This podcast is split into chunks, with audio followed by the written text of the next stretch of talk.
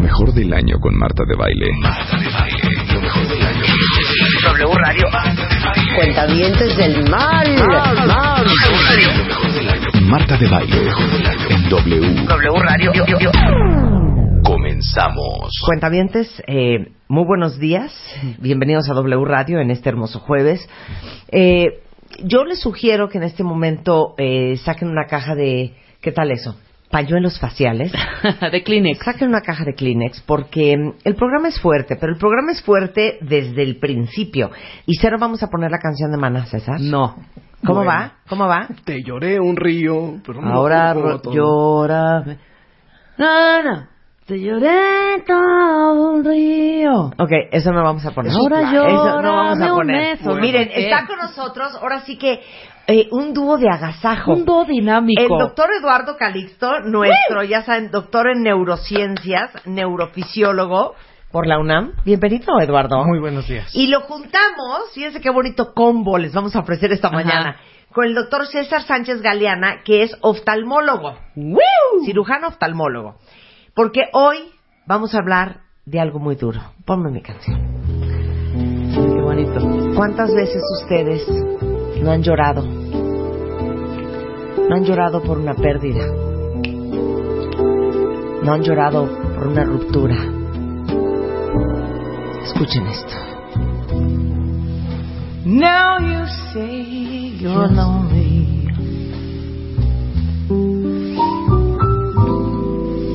You cried the whole night. Qué bonito, déjala. Where you can cry me a river, cry me a river.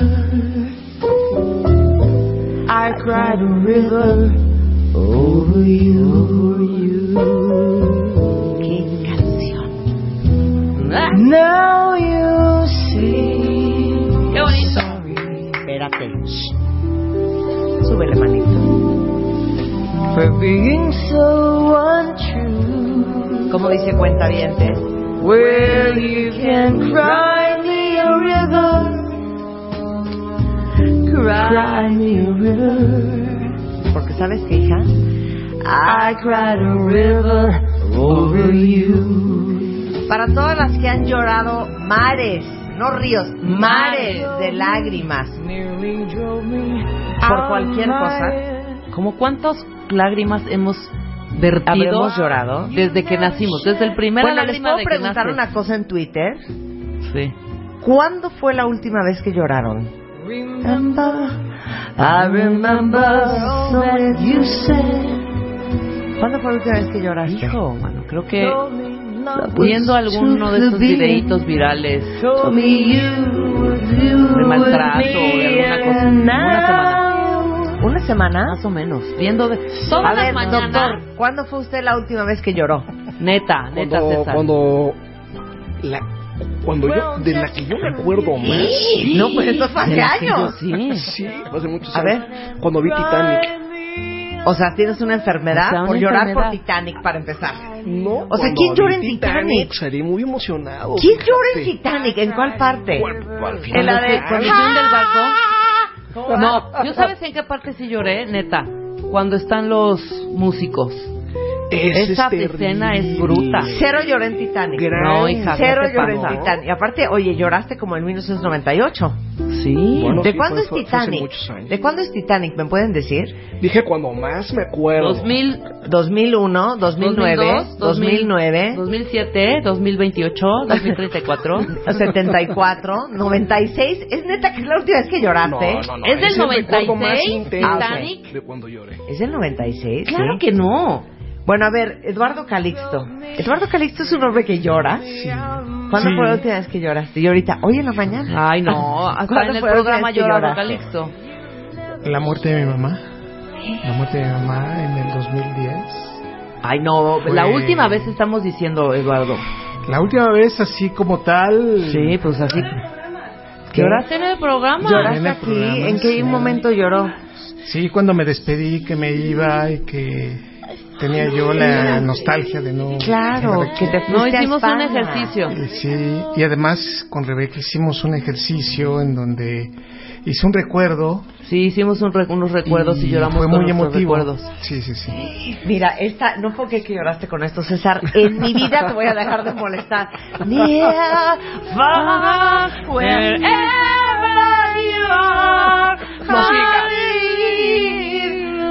I No me ni partes vayas a ver a Celine Dion, Me porque me vas a desmoronar. Estoy pensando cuándo fue la última vez Yo que chillo yo lloré. muy fácil. A mí ponme un videito y sobre todo en las mañanas, así como, ah, ya sabes, el típico, o de algo, algún maltrato, alguna injusticia, de, de estos asiáticos. Yo lloro fácil también, pero hace mucho no lloro. ¿eh? Yo sí, te digo, esta, perdón, de esas pero, pero, pero podemos hablar de el, el peor llanto de todos. ¿Por qué me quitaste a Diana Crowley? ¿Por qué me pusiste a la Celine? Este, ¿El cuál peor? ¿El que Este te es ves, el en, el, el que llanto te ves en el espejo y lloras más? el peor llanto de todos es empezar a llorar y después seguir llorando y después pararte frente de un espejo Claro, y llorar más. Y llorar más Sí, así porque te ves y te das una autolástima de no güey es que y entonces te ves en el espejo y dices es que pobrecito de mí es que no lo puedo creer y entonces entre más lloras más lloras Lloras, sí, claro. horrendo y les digo una cosa, no es el tema de hoy. Si ustedes están en una relación que a cada rato lloran, Ay, adiós, ¿eh? no tienen que estar en esa relación. Exacto. Claro, ¿Estamos de acuerdo? totalmente. ¿Qué es eso de estar llore y llore? Yo sí me aventé un par de relaciones con una lloradera de a tiro por viaje. Creo que hay etapas, ¿no? y Para aparte, una cosa es llorar de tristeza. Sí, claro. Una cosa es llorar de frustración. De coraje. Una cosa es llorar de coraje. Llorar de miedo. Llorar de miedo. Llorar de enojo. Y de alegría. y llorar de alegría. Lloras de alegría. ¿Saben cuándo lloro también? A ver, pónganme aquí, estoy viendo, miren, si hay varias personas en- entre los cuentamientos que lloraron hoy en la mañana y Sí, unos que se durmieron llorando. Dormirse llorando es horrendo. Sí, horrendo. ¿Sabes qué es horrible también? Estar sí soñando que, lloras. Sueñas que lloras. Te despiertas. Y quieres seguir llorando, porque Sí. estabas llorando muy rico en tu sueño, pero ya no hay motivo para llorar, ¿no? Eso es horrible, cuando te cortan la llorada en un sueño, hombre. El peor llanto es dormirte llorando. Yo nunca me he dormido llorando. Bueno, ¿y qué tal llorar en la regadera? Llorar en la... Llorar en la regadera ¿Sí? es tristísimo. Yo lloré en la regadera durante una semana que fui a hacer un proye- proyecto a Toluca. Estábamos en un, en un hotel, toda la producción. Todas las mañanas yo lloraba. no quiero. Ay, no ya. quería estar ahí. No, es horrible Es llorar. espantoso. Es muy fuerte llorar. No lloren de trabajo, fíjate. No, vale, no les vale la pena. de Es trabajo. No, pero te frustras y sí es No, bueno no, no. sacarlo. Pero Está bien, después- vete al baño a llorar. O Sí, sí, exacto. pero no en el trabajo. Sí. Sí, pero No no, de exacto. trabajo, te pero paras no y O sea, dices, si "Dos te regaña tu momentitos". jefe y lloras, no. No, exacto, no, lo hagan, no, no. es buen, no es bueno, Sí. porque ahí muestran esa parte vulnerable que no quieren mostrar ante ese ser Mm-mm. poderoso. No, es que no ese es el punto. Sí, también Es eso. que, tiene- bueno, tiene ¿ustedes que ver. vienen de oyentes o qué? No, o Te voy a sea, decir cuál es el y punto. Elisa Te voy a decir callados. cuál es el punto No, de veras, qué pesadez. Ah, pero les voy a O sea, decir los una clásicos de como no es mi tema. Me quedo pensando en Jack. en O sea, Sí, exacto, en Jack. Y en Rose. Pobre no, Rose. pero les voy a decir una cosa. No, les voy a decir una cosa. Les voy a decir por qué no es bueno llorar en el trabajo. Porque el trabajo es algo 100% racional. Sí, totalmente. Es no totalmente racional, es totalmente práctico. Entonces, llorar en el trabajo es mostrar que confundes la parte racional Sí, con la con la parte emocional. Y eso es lo que nos hace seres humanos. Pues vas, el ahí vas a descomponer la alegría. El llanto es lo característico de la especie humana. Y aunque están viendo videos del elefante que llora cinco minutos porque perdió a su mamá, o del changuito, del perrito que ¿Y está Bambi? llorando ante la tumba ¿Y de Bambi? de ¿Qué me dices su- de Bambi? ¿Y Bambi? Y, ¿Y Dumbo? pobre, pobre Dumbo. ¿Y Dumbo? Bueno, ese ¿Y elefante es anecdótico. Sí, Lo que pasa es que ¿Y ahorita, Disney- ¿Y Nemo? Ay, Nemo. Nemo. Sí, Ay, Nemo. la de Monster.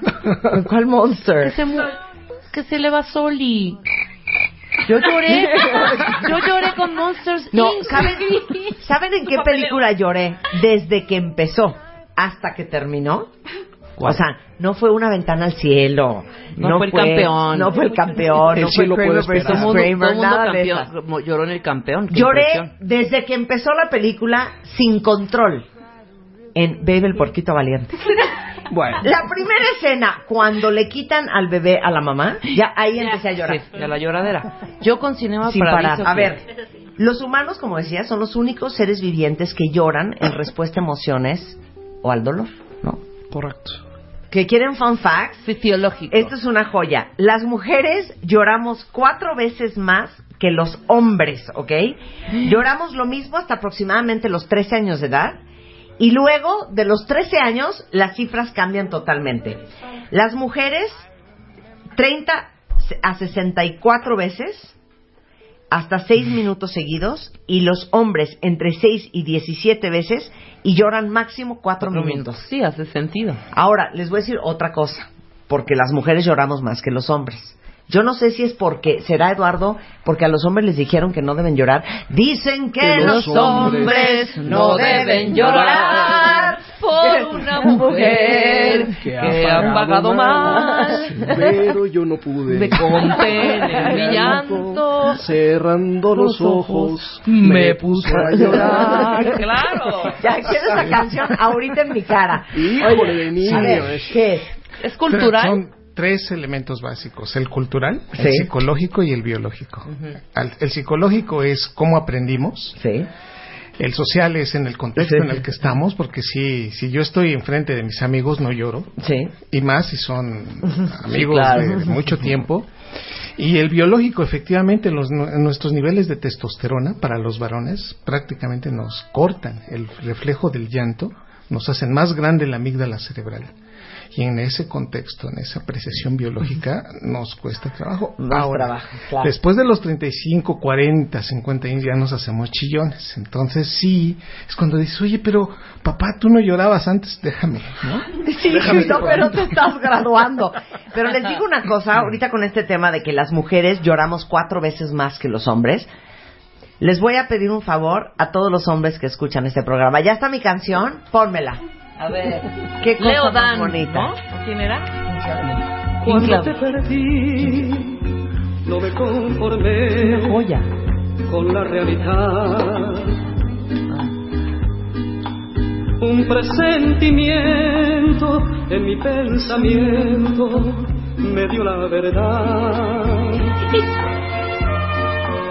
La humilde casita que fue nuestro nido, muy triste quedó. Solo tu perfume quedó en el recuerdo de aquel gran amor. Va. Tu procedimiento Todavía no. me hizo padecer, dejando en mi pecho una herida cruel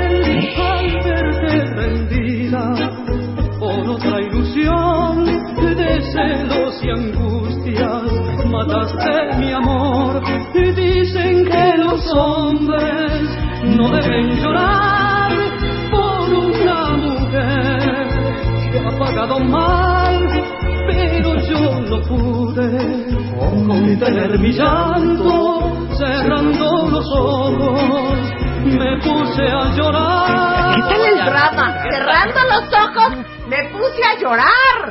Más difícil. Claro, es más Y difícil. luego pónganos esa que dice. Déjenme si estoy llorando. Pero les digo una cosa, yo iba a decir algo ahorita. Sí. Con esto de que las mujeres lloramos cuatro veces más que los hombres, yo les voy a pedir un favor. Absténganse, no absténganse, absténganse todos los hombres que están escuchando este programa y todas las mujeres que incurran en este acto, que cuando una persona empiece a llorar, no le digan, ¿Qué te pasa? ay, vas a llorar otra vez. Sí, no, no, no, no, dejen que llore, hombre. Dejen que llore, Sí. porque, a ver, ¿qué? ¿Qué, Eduardo? El punto también es que depende del estado hormonal en el que se encuentra la mujer. En la etapa progestacional es Ajá. más fácil llorar. Sí. La progesterona las hace muy vulnerables, incrementa mucho el proceso inhibitorio de, de la actividad neuronal y en consecuencia, entre más progesterona, más lábil emocional es. Y hay un punto importante de eso, a nivel biológico. Nuestras neuronas en espejo hacen que entendamos el, el- el llanto. Lo que yo hice en ese momento no habla bien de mi salud mental. O sea, una gente que está llorando no puede reírse del llanto de otra persona. Claro, porque eso significa que tus neuronas en espejo No no, están funcionando. bien. empático. Entonces, claro. automáticamente Claro. tenemos que empezar la Claro. empatía de alguien que está Ahora, llorando. puede ser que la señora ha llorado tantas veces que las neuronas en espejo del señor ya no reaccionan. Ah, eso también Eso sucede. también puede Sí, ser. Por supuesto. Exacto. Nos desensibilizamos. Bueno, a ver, eh, ahora vamos a hablar de las lágrimas. Empecemos por la parte técnica. A ver, doctor César Sánchez Galeana, ¿por Sí. qué las lágrimas son saladas? Bueno, las lágrimas contienen electrolitos, entre ellos tienen sodio, potasio, tienen cloro. Ajá. El sodio, bueno, es el que el, la- el elemento que jala el agua. Consumimos sodio en nuestra dieta, en la sal. El cloruro de sodio es, es sal y esto pasa al torrente sanguíneo y por eso sudamos, la- el sudor es salado, por eso la orina, los médicos hace 150 años probaban la orina y veían en los diabéticos, por ejemplo, que tenía cierto dulzor, ¿no? Por ejemplo. Sí. Eh, Y las lágrimas, por eso las lágrimas no saben a sal, por su concentración de sodio, entre otras muchas cosas. Es por eso. Muy bien. Ahora, ya vamos a empezar formal y organizadamente. Venga. Explica qué es el llanto, Eduardo. Es la salida emocional de un proceso de sobreexcitación neuronal que está embebido en emoción.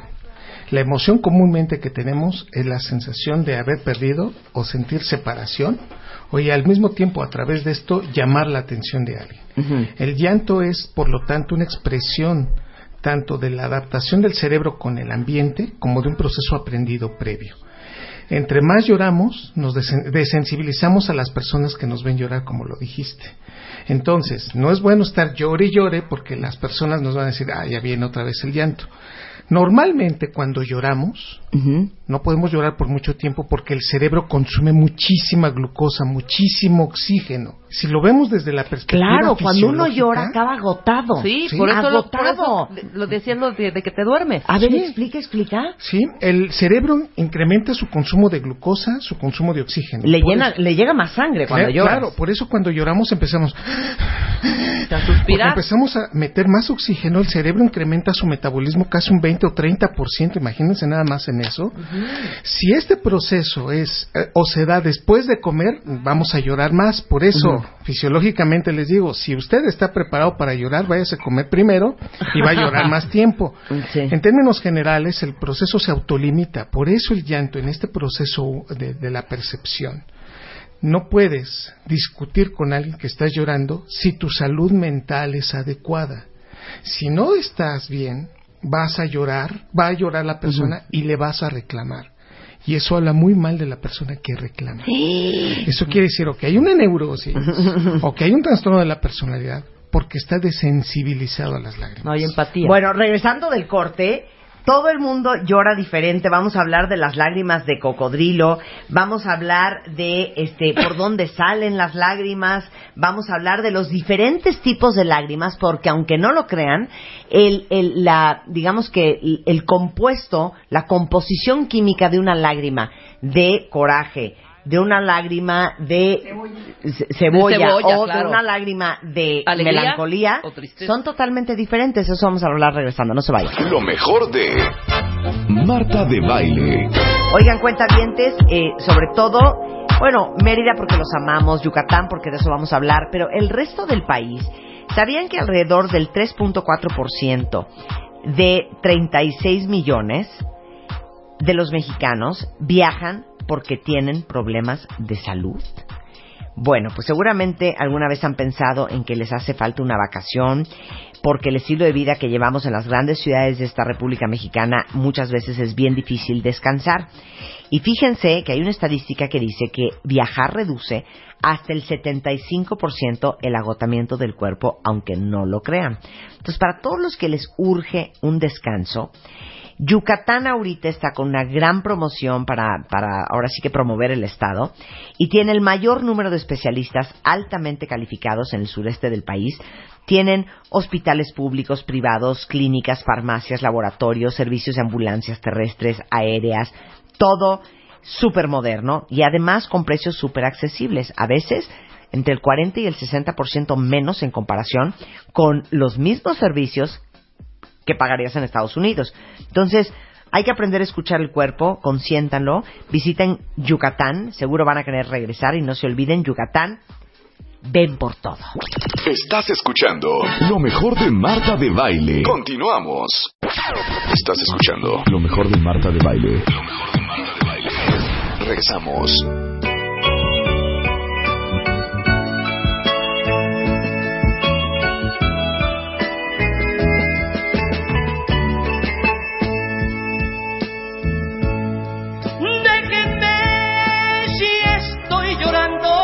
¿No tiene abuela Es la voz de este señor? ¿Quién es? Déjenme. ¿Quién es? Los Ángeles Negros no tienen abuela. Bárbaro. Déjenme, que estoy llorando. Oigan, estamos hablando del llanto. O sea, ahora sí que este programa es una oda a las lágrimas. Tenemos desde al doctor César Sánchez Galeana, que es oftalmólogo, hasta el doctor Eduardo Calixto, que es neurofisiólogo, y les estamos eh, eh, explicando desde la composición de una lágrima hasta qué pasa en el cerebro cuando lloramos. Y antes de irnos al corte nos decía Eduardo algo súper interesante.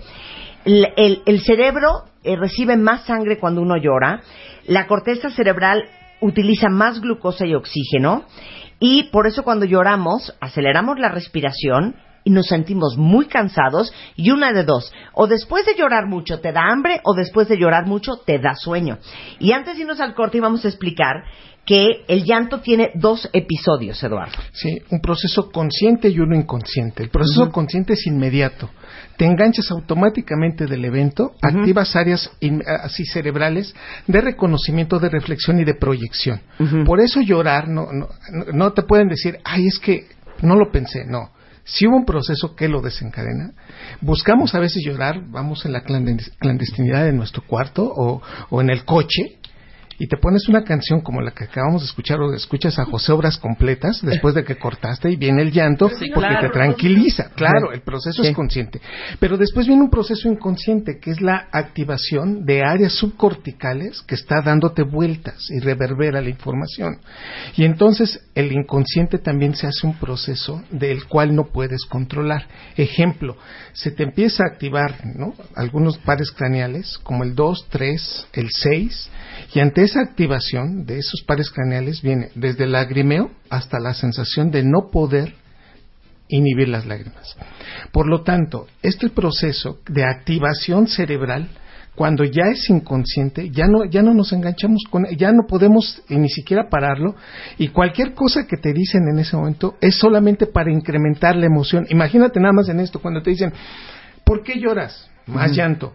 Claro. No llores, más llanto. Claro. Ah, ya, vámonos de aquí, más llanto. Todo lo que, todo va a estar bien, más llanto. Es un proceso ya incontrolable. Claro. Y entonces tenemos que esperarnos, de verdad se los digo, con reloj en mano, entre 8 a 10 minutos, de decirle, ok, vas a llorar, vamos a esperarnos aquí, tranquilos, y después de los 8 a 10 minutos, ahora sí, vámonos. Ya empieza. A ver, la- hay dos partes, el de la vocalización corta y el de las inspiraciones y expiraciones. Sí. El de la vocalización es el de... Es, es que yo te dije que no podía. Es que, te lo, te lo juro, hija, que... Es que... esto- Ay, ay, no, qué horror, ¡Qué horror! Qué horror cómo se te va el aire. Sí, en ese momento eh, se incrementa muchísimo la activación de la sustancia reticular ascendente, se incrementa la activación de la amígdala cerebral, y esto es una cosa increíble. Las mujeres, teniendo la amígdala cerebral más pequeña, activan más el centro regulador respiratorio. Por eso una mujer parte de un proceso fisiológico para llorar más rápido que los varones. Y por lo tanto, el proceso de entrecortar las, las palabras es para respirar más rápido. El cerebro está limitando todo eso. Incluso si hay un dolor, el dolor se viene hacia abajo, te tranquiliza. Si en el proceso de poner atención, en ese momento es más la atención que vas a poner. ¿Por qué? Porque el cerebro está recibiendo más sangre. Claro. Y después de este evento viene la reverberancia que dan los ganglios basales. Es una palabra muy fea lo que acabo de decir, pero se empieza a dar vueltas todas las palabras que sean más potentes o altisonantes. Te pueden decir perdóname, de verdad, te pueden pedir 20 veces perdón. ¡Ey! Te pides perdón y luego peor. ¿Y qué crees? Dice, pero es que me dijiste, eneja, Y yo les no, pero perdóname, es que te lo dije en un estado muy emotivo. Tenía una dopamina tan grande, mi corteza prefrontal no funcionó. 20 minutos y no para el proceso porque dijiste una mala palabra y esa se quedó reverberando. Claro, Ah, imagínense ustedes la velocidad a la que funciona el cerebro. Nos tardamos 300 milisegundos en entender el contexto, o sea, en entender el insulto, Sí. la barrabasada, Menos la la mitad de un patanería, segundo. Y entre 2 y 8 segundos sale la primera lágrima del ojo. Y si nos toman una, resonancia magnética en ese momento, son fuegos artificiales en el Sí, cerebro claro. y toda la activación de la corteza cerebral, un cambio neuroquímico que automáticamente se tiene que autolimitar en 8 a 10 minutos. Es de la emoción que podemos decir abiertamente que no puede durar más tiempo y que si dura si estamos hablando de trastornos de la personalidad. Claro, ahora, ¿por qué dicen que llorar puede acabar en una adicción? Aquí el punto es que también liberamos endorfinas. Y fíjense nada más con esto. Por eso cuando tronaste, por eso cuando ya te lastima algo, saliste del trabajo, te peleaste con la jefa, etcétera, y te metes a tu coche y metes una canción que te recuerda épocas tristes o de plano dices, sí, ahí va, José José, ¿no? Fras, la metes y en ese momento empieza el lloriqueo, te tranquilizas. Y esta, esta es una consecuencia de que de liberar endorfinas. Te tranquiliza y liberas endorfinas. Y las endorfinas te hacen sentir placer. Bueno, estudios realizados ¿no? en Estados Unidos implica claramente este proceso en el cual que hay personas que buscan llorar para sentirse bien y entonces uno se queda pensando, a ver, no entiendo, no, no tenemos ningún problema, ¿por qué llegamos a esta discusión de estas lágrimas? ¿Por qué? Porque al Sí, final se rico. siente rico Es liberador. de endorfinas. Claro, Sí, claro. es li- ahora sí que es liber, eh, ahora sí que es liberador. A ver, doctor César Sánchez Galeana. Ahora vamos con oh, la parte eh, química. Sí. ¿Qué son las lágrimas y para qué sirven? Las lágrimas Y hay son- gente que no tiene. Sí, hay gente que no produce lágrimas y hay gente que se preocupa porque no puede llorar ante una condición emocional. Las lágrimas eh, es un líquido que produce la glándula lagrimal y este líquido sirve para proteger la superficie globo ocular, para nutrirlo y para evitar infecciones. Tiene tres funciones básicas funcionales y fisiológicas. La glándula lagrimal se sitúa donde en la parte superior externa del ojo. Si te tocas el reborde de la órbita, donde está la, la colita de la ceja, esa parte del hueso detrás, debajo de la órbita, está la glándula lagrimal. No se siente. Si miras hacia abajo y tocas hacia arriba un poquito la órbita, ahí está la glándula lagrimal. Y hay otras glándulas accesorias que se llaman de Krause y de Wolfring que complementan esta producción. Las lágrimas tienen tres componentes. Ajá. Uno, moco o mucina que se produce en la conjuntiva. Ajá. El moco permite que la lágrima esté pegada a la superficie de la córnea y Ajá. que permite que se nutra adecuadamente, O sea, que sea viscosa. que sea Lo que viene siendo su viscosidad. Algo así como pegostioso, Ajá. ¿no? Claro. O pegajoso. O sea, no es agua. Eh, no, la primera parte es moco. O sea, lo que te quiero decir es que si tú tiras una, una gota de agua de una botella de agua, de agua normal, no es la misma consistencia No, que una de- lágrima. Bajo, bajo- ninguna circunstancia. Bajo ninguna circunstancia. Claro. Ok. Exacto. Entonces, ¿Este moco es la lagaña? No. ¿Cómo se llama? No, Mucina. mucina. Ok, Mucina. mucina. La, la- el- y esa mide .5 micras, la mitad de una micra y una micra es la, milés- la milésima parte de un milímetro. Ok. En la segunda parte es la parte acuosa, Ajá. donde están la- el sodio, el potasio, el cloro, y esta parte acuosa es lo que le da el volumen a la lágrima. Es- Eso sí es agua. Eso sí es agua con electrolitos. Y la tercera parte es eh, la parte grasa, la que se produce en las glándulas de meibomio. Las glándulas de meibomio son las que están detrás de las pestañas. Cuando se pintan, cuando están ante el espejo este que magnifica y se pintan la pestaña, siempre ven una, ray- una serie de, de puntitos blancos o de Claro, perlitas. De, de puntitititititos. Sí. Pero a ver, entonces ya no entendí una cosa. De, de lagrimal no sale la gota que tiene ya incluida mucina, agua y el aceite. Sale de la glándula lagrimal. O sea, las, las lágrimas se producen en la glándula lagrimal que está en la colita de la Por eso, pero salen del lagrimal. No, o sea, del, en, la- del- en el lagrimal está el drenaje. Es como ¿Qué? el drenaje de la tina. Como la No, coladera. un segundo. ¿De dónde salen las lágrimas en el ojo? O sea, a ver. Ah, ¿De dónde se drenan? sí, no, o sea, yo empiezo a llorar. Sí. ¿De qué tubitos salen? De la glándula lagrimal. Por eso, ¿que sale de dónde? De lagrimal. La glándula lagrimal está, está en la colita de la ceja, debajo Ajá. de la órbita. Sí. Y se van al punto lagrimal, de donde se van a la nariz. Ah, claro, por eso es en La- lo que todos conocen como los lagrimales, la parte que está pegada a la nariz. Por ahí se drenan como en la tina. Esa es la salida natural de las lágrimas. Sí, claro. Por ahí, por ahí van- Esa es la llave. Exactamente. Eh, Y cuando estamos llorando, nosotros producimos punto dos mililitros de lágrima normalmente o en condiciones basales. Producimos 12 mililitros por minuto, 300 mililitros eh, en, una, en, un, en un día y 132 litros al año. A ver, no, espérate, no, es que necesito la fisiología de la lágrima. Sí. A ver, ya me están dando ganas de llorar. Ok. Entonces me imagino que el cerebro, Eduardo, manda un mensaje Sí. a las eh, glándulas lagrimales, Es- produzcan sí. lágrimas. Estás con tus punto dos mililitros de lágrima basal, estás normal. Ok. Entonces, me dan ganas de llorar y ¿qué pasa en el ojo? Llega a la glándula lagrimal un estímulo de, de- de acetilcolina, el receptor muscarínico de la glándula lagrimal, y la glándula lagrimal empieza a secretar líquido. Ajá.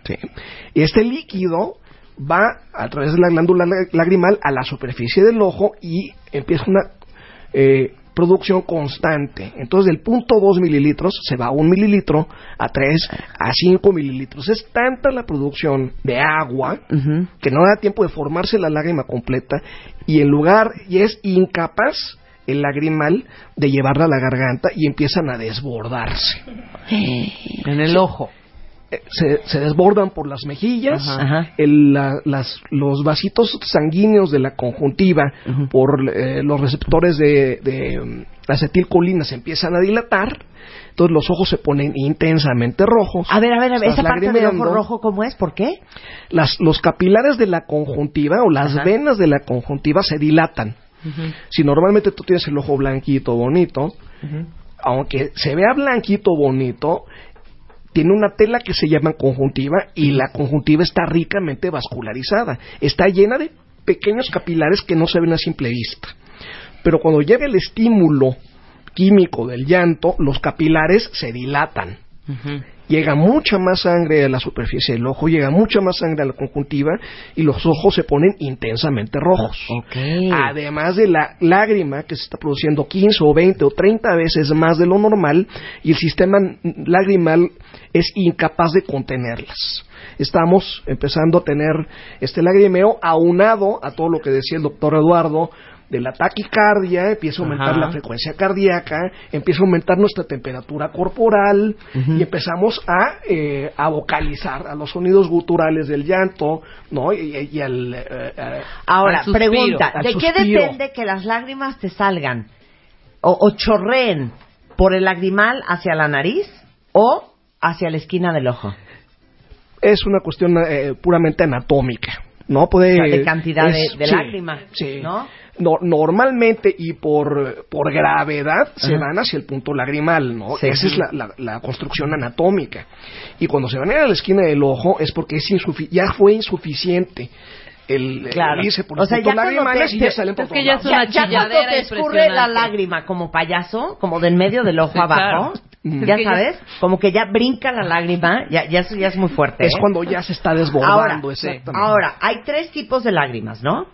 Sí. Basales, reflejas y emocionales. Pongan atención, Sí, cuentavientes. Las glándulas basales son Ajá. las que se producen normalmente cuando estás tranquilo viendo un programa de televisión que no te haga llorar. Pues No- para proteger, hidratar al ojo, digámoslo así. Exacto. Ok, muy bien. La segunda son Las las, reflejas. la- las, glándula- las lágrimas reflejas, que son las que te cae una pestaña, cuando dices, ayúdame, ¿qué me está pasando? Algo me cayó en el ojo, y que te dice tu esposa, tu novio, tu pareja, Estoy tu cortando amiga. cebolla.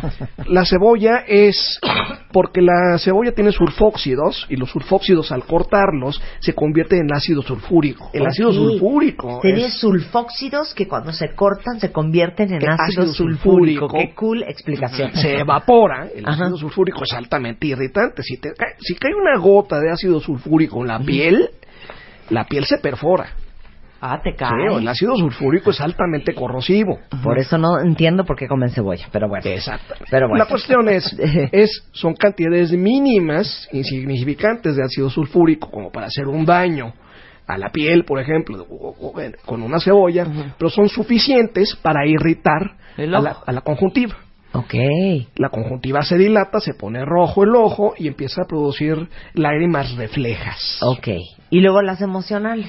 Y las famosas lágrimas de cocodrilo. ¿Qué piensas o qué dices cuando estas son lágrimas de cocodrilo? Pues que no le sale ni media lágrima. Las lágrimas de cocodrilo son los que lloran falsamente. Ajá. Sí, claro. Los cocodrilos lloran cuando devoran a sus presas porque las glándulas lagrimales de este animal están situadas a muy pocos centímetros de las salivales y por tanto se estimulan constantemente cuando éste come.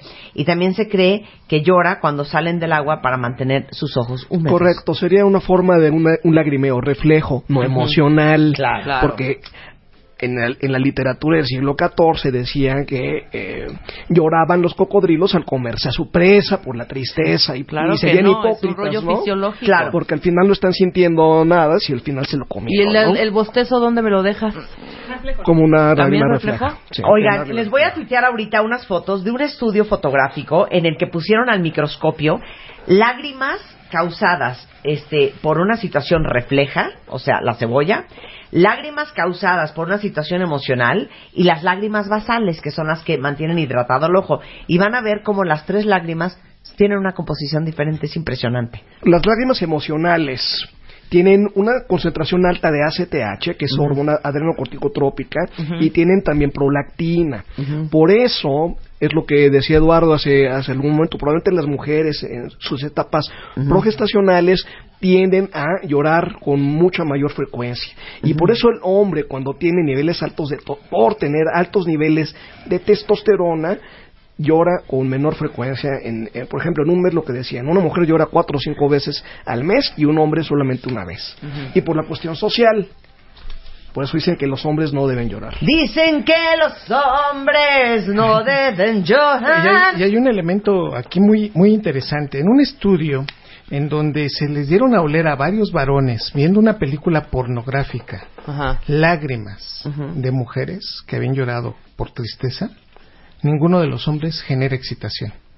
Es decir, el hecho de tener presente lágrimas, ellos no sabían de dónde venía el líquido, pero olerlas automáticamente inhibe el proceso de excitación. Si por ahí todavía queremos in- inferir fisiológicamente algo, es que si alguien les dice, oye, es que hoy nos toca cooperar, ¿no? Y enfrente de ella, con las lágrimas, él le dice eso, evidentemente él no está, se- no está siendo sensible. Oye, eh, y ya para terminar, mucho preguntan aquí, ¿por qué Eduardo, cuando ves a alguien llorar, te dan ganas de llorar a ti? Primero se activa el giro del cíngulo, interpretamos la emoción. Y este es un fenómeno netamente aprendido desde el primer año de edad y nunca lo vamos a perder.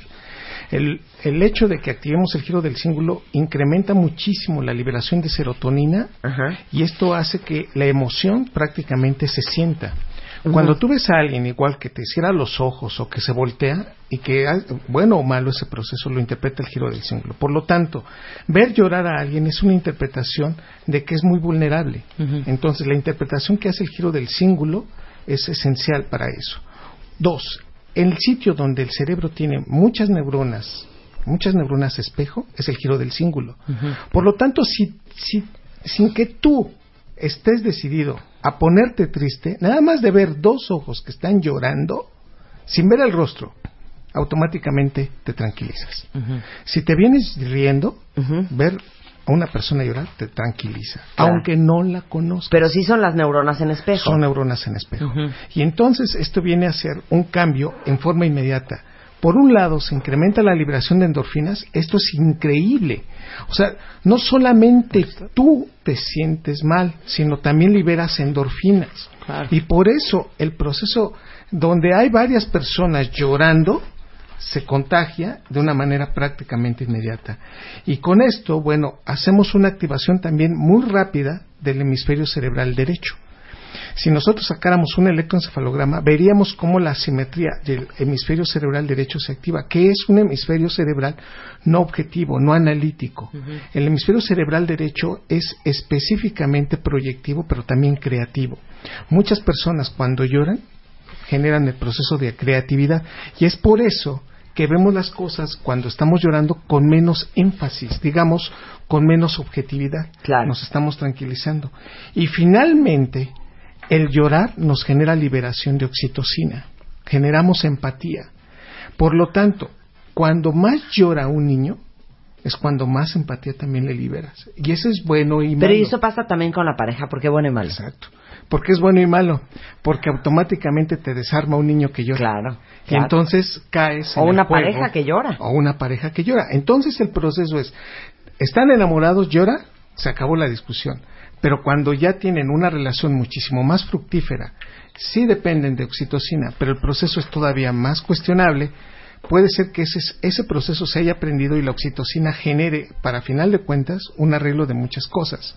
Es más, la empatía ante este evento, pues debemos de decirlo, giro del cíngulo es más grande en las mujeres y las mujeres liberan más oxitocina que los varones. Conclusión, la proporción no solamente de llorar es más fácil en las mujeres, sino de entender el llanto. Si él llora, las mujeres lo van a entender en forma inmediata. Si ella llora, nos cuesta más trabajo. Lo hemos notado, ¿eh? Sí, lo hemos notado. Sí, Sí, lo hemos notado. Oye, Eduardo, qué maravilla. Muchísimas gracias. Qué diversión aprender del llanto y las lágrimas. Con el doctor Eduardo Calixto, ¿qué? Si me dejas dar nada más un mensaje inmediato. Cuando fui a España, me recibieron tres personas maravillosas porque escuchan tu programa. Ah, Y desde pues aquí, desde saludo a las, México, a las de allá. Allá, a- hasta Salamanca, un abrazo. Muchas Muy gracias. bien. Un abrazo a todos. Gracias, Eduardo. E Calixto tuitea todos los martes neurotweets. Aparte tiene un libro divertidísimo y muy interesante como para aprender este cómo funciona nuestro cerebro, que se llama Neurotweets en cápsulas de 140 caracteres. Muchas gracias, Eduardo. Gracias. Y el doctor César Sánchez Galeana, nuestro oftalmólogo de cabecera, es cirujano oftalmólogo, especialista en glaucoma, córnea, cirugía refractiva, catarata y LASIX. Está aquí en la Ciudad de México. Lo encuentran en eh, Twitter en arroba Doc Sánchez G. Y el teléfono de tu consultorio, César. Es el 5540-5400 y 1520-1706. Muchas gracias. No, qué diversión. Gracias a los dos por estar acá. Estás escuchando lo mejor de Marta de Baile. Continuamos.